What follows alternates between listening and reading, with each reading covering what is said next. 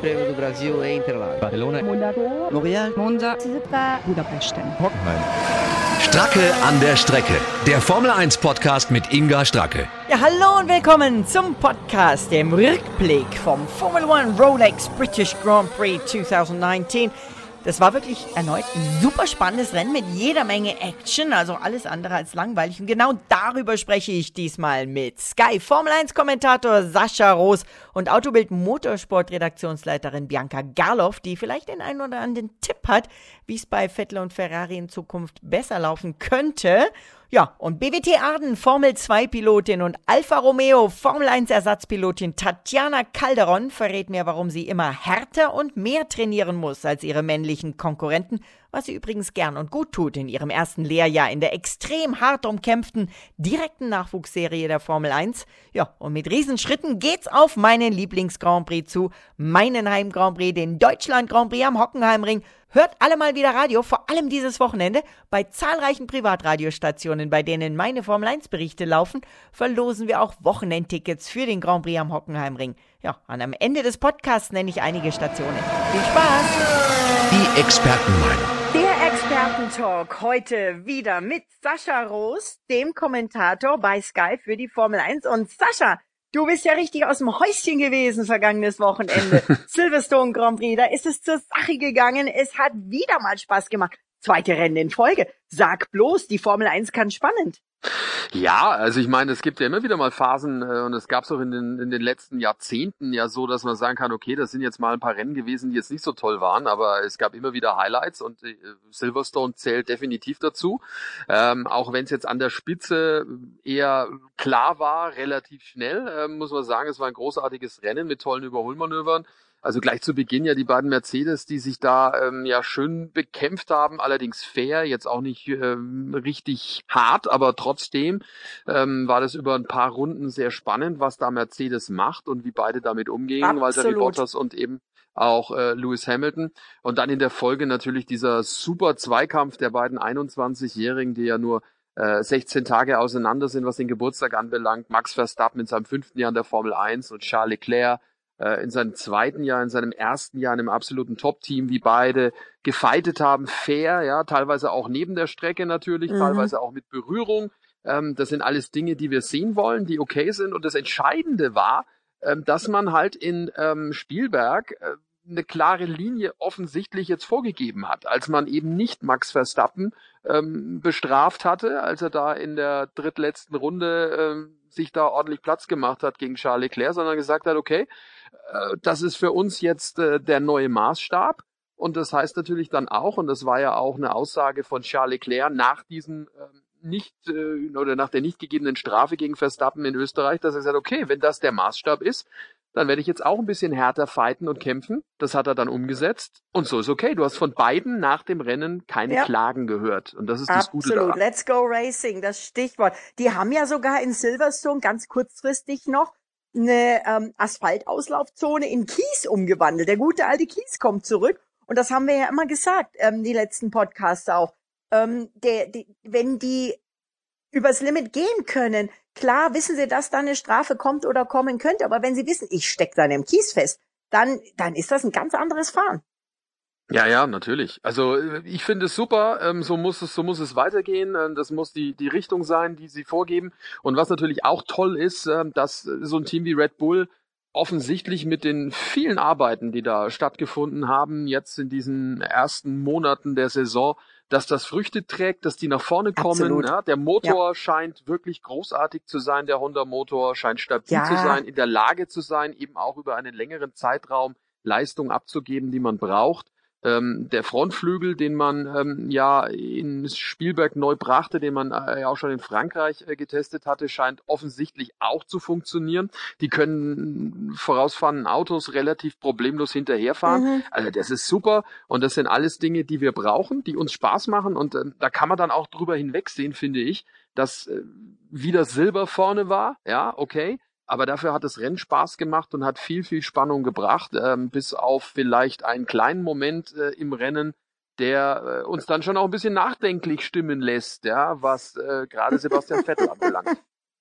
Ähm, ganz kurz, da kommen wir gleich dazu. Ich habe noch was anderes. Du hast ein Stichwort geliefert für mich. stabil. Und zwar die Autos stabil. Hammer, ja. oder? Dass die nach der Kollision weiterfahren konnten, dass da im Prinzip nichts dran war. Vielleicht wäre sogar der Frontflügel von Vettel auch gar nicht so stark beschädigt gewesen. Das war meine Vorsichts Vorsichtsmaßnahme. Aber stabile Formel 1 Autos haben wir auch schon lange nicht gehabt. Und auch die sorgen für mehr Action, weil die Jungs dann wissen, ah, das Auto hält es aus. Ja, ja, also normal wären da die Teile geflogen und die Autos wären total krumm gewesen. Ähm, bei dieser Karambolage zwischen Sebastian Vettel und äh, Max Verstappen äh, hat, glaube ich, alle auch gewundert, dass äh, vor allem am Auto von Max Verstappen offensichtlich ja. äh, nichts Gravierendes war und auch wohl äh, die Aerodynamik nicht so brutal gelitten hat. Ähm, ja, vielleicht war es auch nur Zufall, aber wir nehmen es einfach mal hin als Fakt, ähm, dass die Formel 1 Autos der Generation 2019 ähm, anscheinend ein bisschen was aushalten. Ja, absolut genial. Aber du sprichst es an, der Moment. Die Autos 2019, da sage ich jetzt mal Stichwort Flügel. Ähm, die diversen ähm, Online- und Printmedien schreiben jetzt und zeigen Fotos vom Mercedes-Frontflügel und vom Ferrari-Frontflügel und schreiben quasi jetzt die Probleme, die Sebastian Vettel hat, vorwiegend dem Frontflügel von Ferrari zu. Äh, ich glaube, da hast du schon vor einer Weile was zugesagt, oder? Ja, äh, Ralf Schumacher und ich hatten da schon äh, nach den ersten drei, vier Rennen äh, darüber gesprochen. Ähm, auch andere äh, logischerweise, denn ähm, das äh, Frontflügelkonzept von Ferrari weicht ja doch schon ein bisschen ab von dem, was äh, Mercedes macht ähm, schaut anders aus, ist jetzt nicht ganz so aggressiv, wie das bei äh, Alpha der Fall war, aber äh, offensichtlich ähm, ist diese Problematik von Sebastian Vettel in dieser Saison darauf äh, zurückzuführen.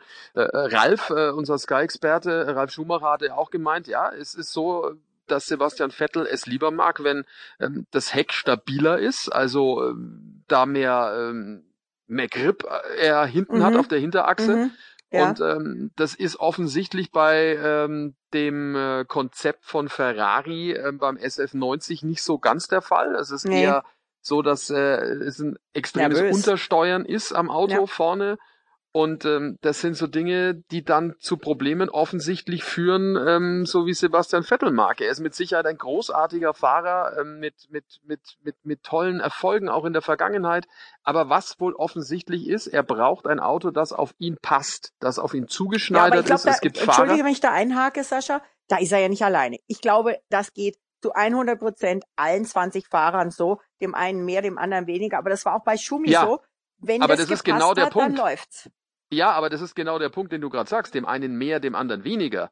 Äh, das ist schon, äh, gibt schon Unterschiede. Also es gibt offensichtlich auch Fahrer, die mit Autos, die jetzt nicht hundertprozentig passen, trotzdem äh, zurechtkommen. Also es gibt ja. Menschen, die können mit Schuhen laufen, die sind zwei Nummern zu groß, und es gibt Leute, die haben Schuhe an, die zwei Nummern zu groß sind, die fallen hin. Also äh, das, ich, also definitiv, da gibt's Unterschiede. Das weiß ich auch von ehemaligen Fahrern und äh, aktuellen Fahrern dass Autos passen müssen. Und ja. dem einen mehr, dem anderen weniger, aber offensichtlich Aber schau doch mal, wie der, wie der Louis dieses Auto, diesen Mercedes über Jahre wirklich für sich passend schon hingetrimmt hat. Natürlich hat er auch die Zeit und die Möglichkeit, sich über diese Zeit an das Auto mit anzupassen. Wenn jetzt ständig Änderungen kommen, musst du dich auch als Fahrer immer wieder neu anpassen. Auch, es geht äh, ums Gesamtkonzept, äh, Inga. Das Gesamtkonzept ja. ist das Entscheidende. Und äh, also ich weiß zum Beispiel von der Zeit, als Nico Rosberg äh, bei Mercedes war, das weiß ich ganz persönlich, ähm, dass da auch mal eine Phase war, wo das Auto ähm, dem Nico mehr gelegen hat als dem Lewis und da hatte der Lewis Probleme und was war? Der hatte sich beklagt hinter den Kulissen über die Art hm. und Weise, wie das Auto sich jetzt entwickelt hat. Und dann wurde oh. dann wieder in die andere Richtung so ein bisschen gearbeitet. Also das ist schon so, dass nicht jeder Fahrer das Gleiche will. Auch Nico Hülkenberg zum Beispiel sagte am Anfang der Saison, er findet es super, mit dem Danny Ricciardo zu fahren, denn sie wollen beide das Gleiche, was das Auto anbelangt, was die Abstimmung anbelangt, wie das Auto reagiert. Mhm. Ähm, was natürlich positiv fürs Team ist, wenn beide Fahrer in die gleiche Richtung denken und die gleichen Vorlieben ja. haben. Ähm, und da reden wir ja über, über ganz äh, minimale Dinge, die wir als äh, normale Menschen und Fahrer oder was auch immer gar nicht merken würden und überhaupt nicht verstehen würden. Absolut. Aber da gibt's ganz, ganz kleine Dinge. Ich meine, du, wir reden über Dinge, äh, wenn wir jetzt die Qualifikation angucken, am Ende waren es 45 äh, Zentimeter, die zwischen ähm, Valtteri Bottas und Lewis Hamilton lagen bei einer Strecke von 5,8 Kilometern Länge, also 45 Zentimeter.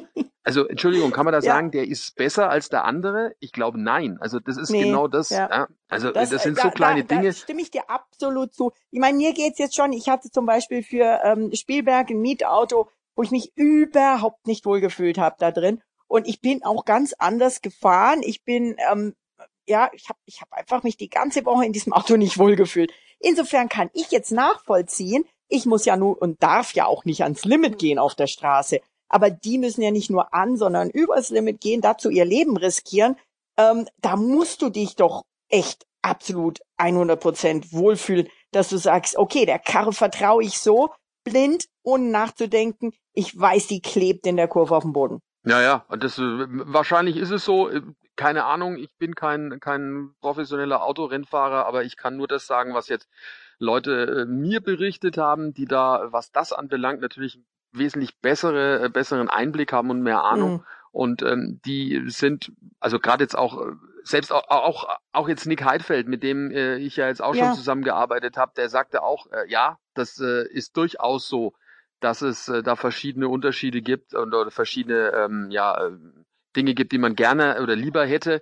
Und ähm, wenn man das nicht hundertprozentig spürt und nicht hundertprozentig hat, bist du dann vielleicht halt auch auf eine ganze Strecke gesehen einen halben Meter oder einen Meter äh, zurück, als wenn das Auto dir hundertprozentig Ja. passen würde. Ich meine, wir Absolut. reden äh, von einem Sport, wo wir in Tausendstel äh, rechnen. Ne? Also das macht sich dann halt auch bemerkbar und vor allem dann auf eine Länge, auf eine Distanz von über 300 Kilometer, die dann halt so ein Rennen dauert, ist es halt auch so, dass das dann sich halt dann fortsetzt. Das wird dann immer mehr und es ist dann ein Riesenbatzen an Schwierigkeiten, die, die sich aufbauen im Verlauf äh, dieser anderthalb Stunden. Ne? Das ist, Ja, kommt ja. ja. auch dazu. Gerade gerade wenn wir über ist so- Reifenthematik sprechen. Das ist so ähm, wie der Striezel Stuck, als ich noch mit Striezel zusammen bei euch bei Sky, damals hieß Premiere, gearbeitet habe, der immer vom berühmten Popometer gesprochen hat. Ne? Das ist einfach dieses, dieses Wohlfühlgefühl. Cool, dass du da reinbringen kannst, einbringen kannst hier noch, was der, der Nick und der Ralf gesagt haben. Finde ich auch immer super. Und ähm, pass nur auf, dass dir Ferrari den Ralf nicht abwirbt, wenn der schon so früh das mit dem Frontflügel festgestellt hat. ja, da war er ja nicht allein. Das haben ja andere auch schon gesagt. Also klar, natürlich super, dass wir das schon hatten oder darüber schon gesprochen haben und philosophiert haben. Ähm, das Problem ist halt offensichtlich halt auch, ja, wir hatten damals, ich kann mich dran erinnern, äh, mit Ralf über eine Fehlentwicklung bei BMW gesprochen zu seiner Zeit. Das war 2004, als BMW äh, Williams damals mit einer äh, ganz seltsamen Nasenkonstruktion unterwegs war. Er und äh, Juan Pablo Montoya ging auch völlig in die Hose. Da ist BMW damals als ähm, Top-Favorit oder Mitfavorit in die Saison gestartet. es Mm, ging ja, gar ja. nichts und dann Mitte der Saison haben sie dann das Konzept über den Haufen geworfen. Also kannst dich wahrscheinlich auch noch dran erinnern, das war ähm, Ja. auch ein Ja, absoluter Rohrkrepierer, dieses Teil. Ja, Alle haben gesagt so, oh, was ist denn das? BMW Williams hat damals gesagt, ja, das ist äh, der große Wurf, so werden die Autos ausschauen. Ihr werdet euch alle nach uns richten müssen. Ja, war genau andersrum, hat überhaupt nicht so funktioniert. Und wenn du dann, glaube ich, dann mal, auch da kann ich nur sagen, ich bin kein Aerodynamiker, aber das, was ich halt jetzt so mitbekommen habe, in der Zeit, in der ich mich mit der Formel 1 intensiv beschäftigte, äh, wenn du da ein Konzept am Anfang dir zurechtgelegt hast und es ist so radikal, dann ist es sehr, sehr schwierig, das im Verlaufe einer ganzen Saison äh, wieder zu verändern. Ja, vor allen Dingen, weil die ja nicht mehr testen dürfen. Aber Saison, jetzt kommt mein Highlight. Der Deutschland Grand Prix am Hockenheimring nächste Woche, 26. bis 28. Juli. Eigentlich müsste man sagen 25. weil nämlich an dem Donnerstag alle, die, die ein Wochenendticket haben, auch schon an die Strecke dürfen. Die dürfen in die Boxengasse zum Pitwalk. Das heißt, die dürfen wirklich die Formel 1 Boliden aus nächster Nähe sehen. Es gibt Fahrten ähm, um, um die Rennstrecke äh, wo man also rumgefahren wird, ganz normale Ticketinhaber rumgefahren werden ähm, und erklärt bekommen, wie das denn in diesen Kurven und hier und da ist. Also richtig tolle Sache, coole Action. Ich freue mich und ähm, ich freue mich auch dich an der Strecke zu sehen, Sascha. und ich hoffe, du stößt ja mit mir an, weil ich feiere nächste Woche in Hockenheim 25 Jahre Formel 1. Ich war irgendwie gefühlt. Hast gerade, du mit drei äh, angefangen oder was? ne? ja, so ungefähr. Ich war im Kindergarten. Nein, ähm, ich war, kam wirklich frisch von der Schule. Coole Sache und ich hoffe, du stößt mit mir an. Ja, definitiv. Das wird eine große Geschichte. Freuen wir uns drauf. Also Deutschland Grand Prix natürlich auch äh, was ganz was Besonderes. Ähm, ja, leider nur mit zwei Deutschen ne, in diesem Jahr. Das hatten wir schon auch ganz anders. Ähm, Ja. Beide in der Krise, müssen wir auch sagen. Ne, aber vielleicht wird ja äh, Hockenheim 2019 der Wendepunkt bei Sebastian Vettel. Denn Ja. erinnern wir uns zurück, letztes Jahr fing dort das ganze Dilemma an. Ähm, Lieber nicht erinnern, lieber nicht erinnern. naja, gut, aber oftmals sind ja solche Dinge gut, um einfach mal zu sagen, jetzt legen wir den ganzen Mist weg und starten neu durch und vielleicht wird ja Hockenheim 2019 äh, der Beginn einer großen äh, Aufholjagd und beziehungsweise äh, Ja. Erfolgsstory. Das ist ja froh, wenn sie Das jetzt schon mal cool. Siege mitfahren können und wir vielleicht einen Dreikampf hätten an der Spitze, was also das wäre ja toll. Also, ne? Das wäre ja wünschenswert. Silber und Rot, Silber und Red Bull vorne im Dreikampf, das wäre genial. Ja, definitiv. Bin ich dabei. Sascha, bis nächste Woche. Danke dir. Gerne. Tschüss. Das sagt der Fahrernachwuchs. Ja, der Girls Talk heute mit einem Girl, das Auto fährt und zwar sehr, sehr schnell. Die schnellste Frau der Formelklasse, das ist Tatjana Calderon. Und Tatjana fährt Formel 2 für das BWT Arden Team und ist natürlich auch Formel 1 Juniorfahrerin und Testersatzfahrerin für Alfa Romeo Sauber. Gleich zwei Funktionen in einer. Tatjana, grüß dich, hallo. Hallo und vielen Dank für die Einladung. Tatjana, ähm, wir haben ja schon mal im Podcast gesprochen, die Formel 2. Jetzt bist du einige Rennen gefahren. Es ist eine große Herausforderung und es ist, glaube ich, auch ganz schön hart. Ja, es ist äh, ziemlich schwierig, äh, nicht nur äh, physik, physically auch, Körperlich? sondern körperlich und, und auch äh, wie man die Reifen, ähm, die Reifen, um zu funktionieren zu bringen, ist, ist, äh, ist nicht einfach. Ähm, alle, alle Fahrer, die, die möchten als äh, in Formel 1 kommen, so die, die Kampf ist äh, wirklich streng. Ja, als Frauen, wir haben 30 Prozent weniger Muskel, Muskeln als, als die Männer, so wir, wir müssen mehr trainieren. Und was trainierst du? So, wir trainieren äh, die, die Nackenmuskeln, ähm, auch weil, weil wir keine Power Steering mehr für ein Formel 1 Auto als für die Formel 2, aber so, es, es ist schon streng. Und, und dann wir haben keine Servolenkung, so es, es, es wird wirklich streng auf die, die Schultern und ähm, ja, beim Rücken, äh, auch wenn man bremsen will, äh, die, die Beine muss man auch viel, viel arbeiten. So, es ist wirklich nicht einfach für, für uns. Wir, wir müssen mehr trainieren.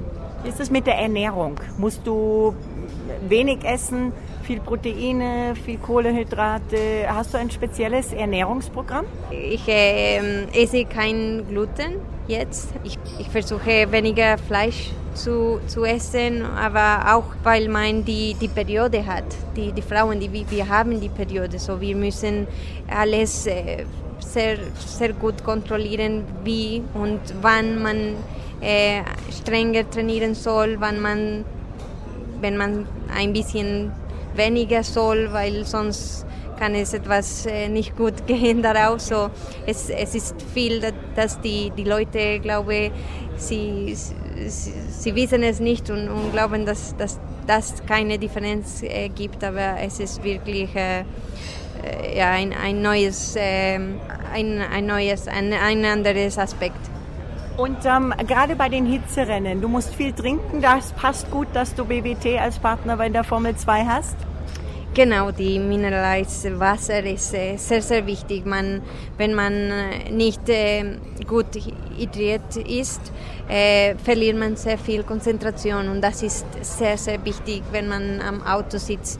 So, das ist, glaube ich, eine von den wichtigsten Sachen, speziell hier, wenn, wenn wir im Sommer sind. Es ist eine der Sachen, dass man viel mit BWT bin ich wirklich sehr zufrieden. Ich weiß, dass alles ähm, Wasser sehr gut filtriert ist und, und mineralisiert ist.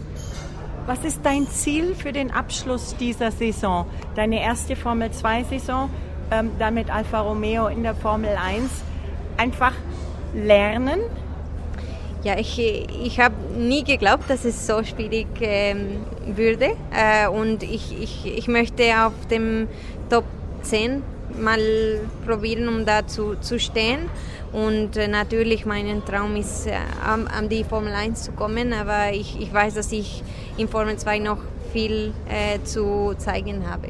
Ganz herzlichen Dank, Tatjana, und alles Gute. Sehr gute Rennen wünsche ich dir. Vielen Dank und Entschuldigung, mein, mein Deutsch muss ich noch ein bisschen mehr üben. Ja, dann muss ich mein Spanisch üben. Ich kann sagen, muchas gracias, hasta luego. A ti, vielen Dank. Fachsimpelei. Ja, der zweite Girls Talk sozusagen heute nach dem Chat mit der Tatjana Calderon. Jetzt Bianca Galoff, Redaktionsleiterin von Autobild Motorsport. Und Bianca, ihr habt recherchiert, woran es bei Vettel und Ferrari liegt, dass die nicht gewinnen, oder? Ja klar, das ist ja im Moment äh, eigentlich für alle deutschen Journalisten das Hauptthema. Und deswegen haben wir uns natürlich auch nach dem Rennen in Silverstone damit beschäftigt, weil wir natürlich auch wissen wollen, was ist da los mit Sebastian Vettel? Warum hat er schon wieder diesen Fehler gemacht? Und eigentlich, ähm, es hat es ja jetzt sogar Jubiläum, denn der erste große Fehler ist ja vor einem Jahr in Hockenheim passiert. Also insofern ist das Stimmt. schon ein Thema, was uns ein Jahr jetzt begleitet und was man auch äh, deshalb immer mal wieder analysieren muss. Leider. Und? Was kommt raus? Oder verrätst du das nicht? Müssen alle das Heft kaufen?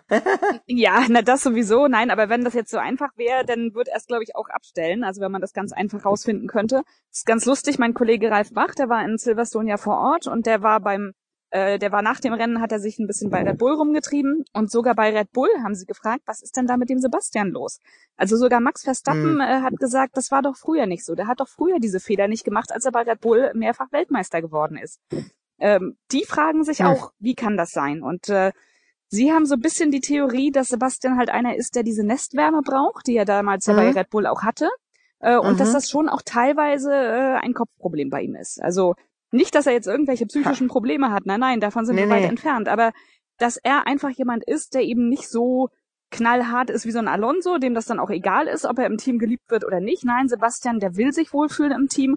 Und diese, diese Liebe, die hat er bei Ferrari offenbar nicht, die er da braucht. Wobei vielleicht, vielleicht Liebe ja, aber vielleicht nicht diesen ganzen, ähm, ganzen drumherum Rückhalt, was ja der Lewis zum Beispiel bei Mercedes hat und um sich ja richtig rum aufgebaut hat, von Ernährungswissenschaftler über äh, eben wirklich, dass das Auto so ist, wie er das haben will.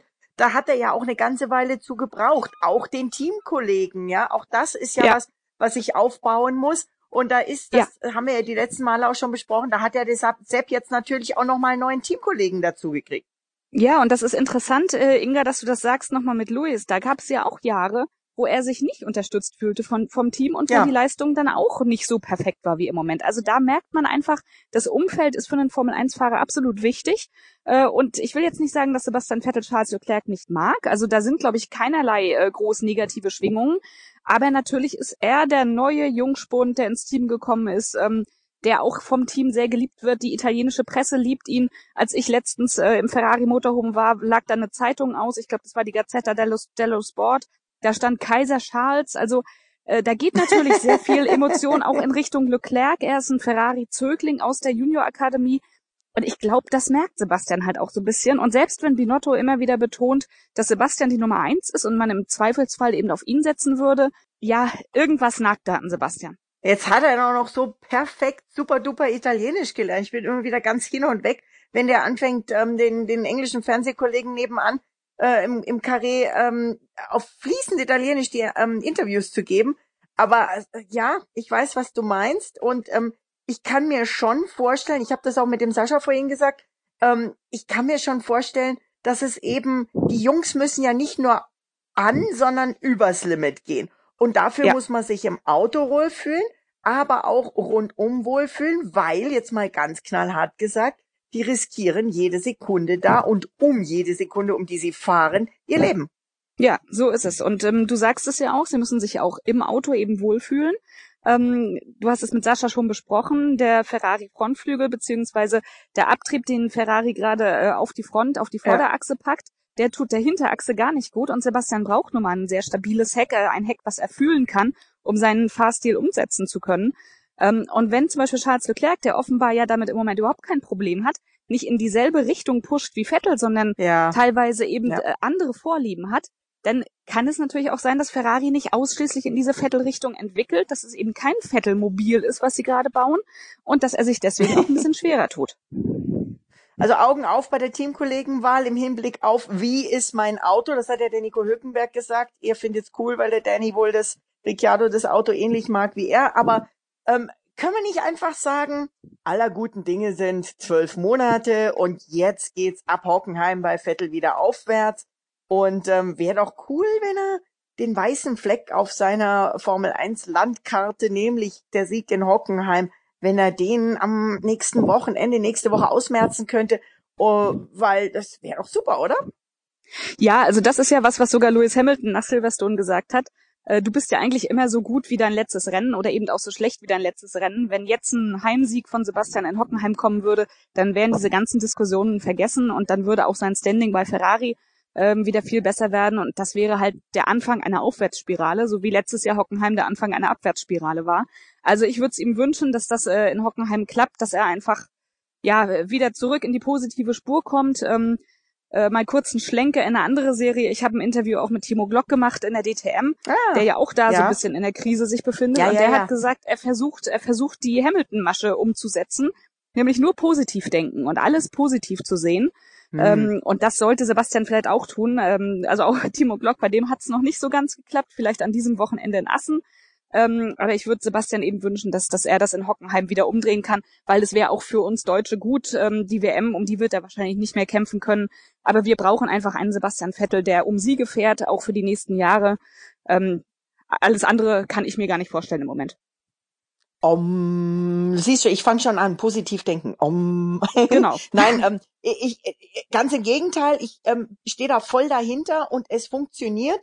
Gibt ja dieses schöne Buch Bestellungen ans Universum und es funktioniert tatsächlich. Parkplatz wünschen und dann auch fest dran denken und dann ist der Parkplatz da. Hoffen wir, dass es für den Sebastian funktioniert. Letztendlich, was ähm, alle Hörer sich wünschen können, ist ein Ticket für Hockenheim. Und da habe ich was richtig Geniales. Ähm, ich ähm, werde das in den nächsten Tagen auf meinem Twitter- und Facebook-Account bekannt geben und ähm, dann auch irgendwie vielleicht noch einen extra Podcast dazu machen, denn ich habe zwei Tickets für den Hockenheim Ring Grand Prix, also für den Deutschland Grand Prix. Südtribüne, also richtig coole, coole Plätze. Und dazu gibt es Einblick ins Allerheiligste der Formel 1, ein, ähm, eine Stippvisite mit mir samt Führung durch das Formel 1 Fahrerlager. Und Bianca, vielleicht treffen wir dich ja auch. Ja, gerne. Also dann halte ich gerne auf den Plausch an. Sehr schön. Prima. Ich danke dir und ähm, dann bis nächste Woche in Hockenheim. Genau. Danke, Inga. Bis dann. Nach dem Rennen ist vor dem Rennen. Stracke an der Strecke. Der Formel 1 Podcast mit Inga Stracke. Ja, liebe Formel 1 Fans, meine nächsten Podcasts, die Hockenheimring Deutschland Grand Prix Vorschau, die gibt's nächste Woche auf den üblichen Kanälen und übrigens auch natürlich auch auf autobildmotorsport.de, auf hockenheimring.de und skysport.de. Natürlich auch wie genauso jede Menge Formel 1 News und die Kolumnen von Sascha, Sandra und den Experten. Ja, noch was? Zusätzlich steht mein Podcast, wie angekündigt, auf immer mehr Websites der Radiostationen, bei denen ich mit der Formel 1 jeden Grand Prix on Air bin.